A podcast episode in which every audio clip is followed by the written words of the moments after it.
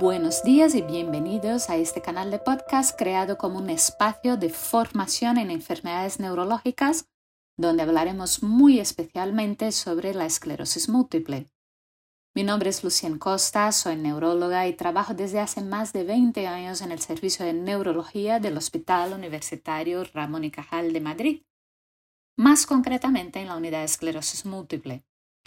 Nuestra intención al crear este canal de podcast es proporcionar de forma semanal un espacio de entrevistas, preguntas y respuestas, coloquios y charlas formativas tanto para los afectados directos como para sus familias y cualquiera que quiera entender mejor ese tipo de enfermedades. De hecho, en este episodio trataré de responder a una de las primeras preguntas que surgen en nuestras consultas durante el proceso diagnóstico.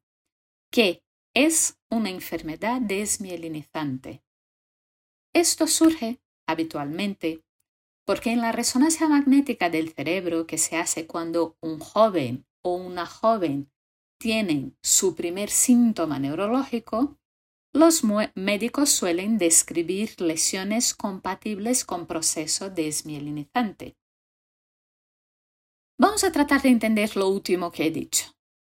Cuando un joven o una joven, habitualmente entre los 20 y 40 años, aunque veremos que también puede aparecer en otras edades, tiene un primer síntoma neurológico, estamos hablando de que puede tener, por ejemplo, una pérdida de visión en un ojo, una visión borrosa con alteración de los colores y dolor en este ojo, una pérdida de sensibilidad en determinada parte del cuerpo, algunas sensaciones extrañas en un brazo o una pierna, una sensación de calambre al bajar la cabeza, una mayor torpeza en los movimientos de cualquier extremidad, inestabilidad al caminar o visión doble.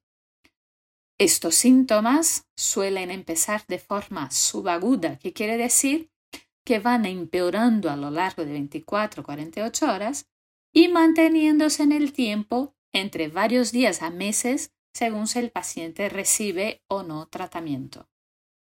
Cuando pasan estas cosas, el médico de atención primaria, suele derivar el afectado o bien directamente al servicio de urgencias de algún hospital o bien al neurólogo de zona según la gravedad de estos síntomas.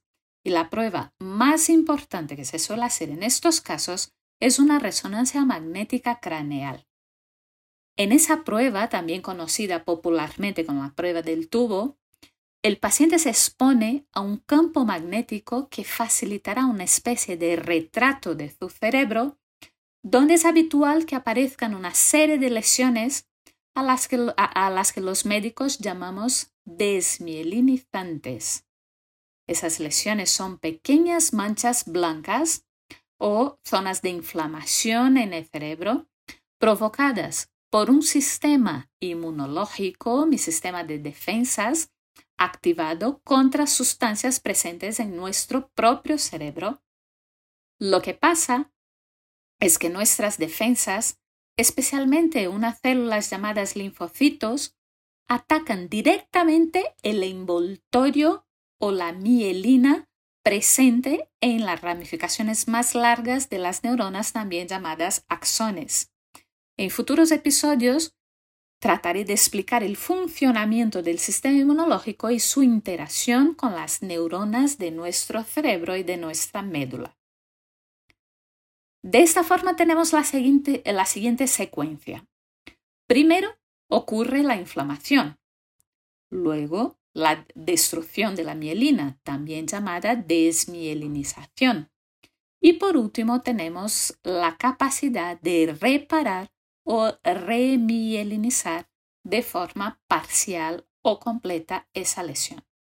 Esto genera una serie de cicatrices o manchas blancas en la resonancia magnética que se llaman lesiones desmielinizantes y que aparecen en las enfermedades desmielinizantes. También pueden aparecer en individuos que no han tenido nunca un síntoma, en los que se hace una resonancia magnética por un dolor de cabeza o por un traumatismo, por ejemplo. En este caso, se dice que la persona tiene un síndrome radiológico aislado, o sea, que tiene lesiones desmielinizantes típicas sin ningún síntoma neurológico acompañante. No hay enfermedad todavía. Por último, es muy frecuente que esas lesiones se confundan con lesiones de otras enfermedades como las migrañas o jaquecas, las enfermedades vasculares, otras enfermedades del sistema inmune que afectan varios sistemas del organismo, como puede ser el lupus o la enfermedad de Bechet, y otras enfermedades que afectan al mismo sistema nervioso central.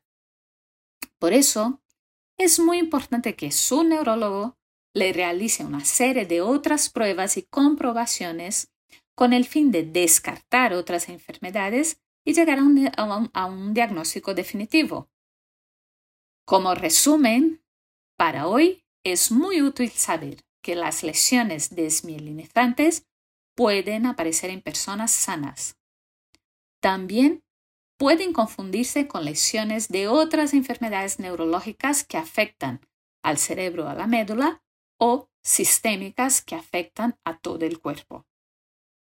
Sin embargo, es frecuente que aparezcan en las llamadas enfermedades desmielinizantes, la esclerosis múltiple, las neuromielitis ópticas, las mielitis o las neuritis ópticas aisladas o de repetición, las enfermedades por anticuerpos antimog, por ejemplo. Con el paso del tiempo, esas lesiones son cicatrices y habitualmente no desaparecen. Pueden disminuir de tamaño pero no de número. El objetivo de los tratamientos que utilizamos habitualmente en las enfermedades desmielinizantes no es que esas lesiones desaparezcan, sino que dejen de aparecer lesiones nuevas.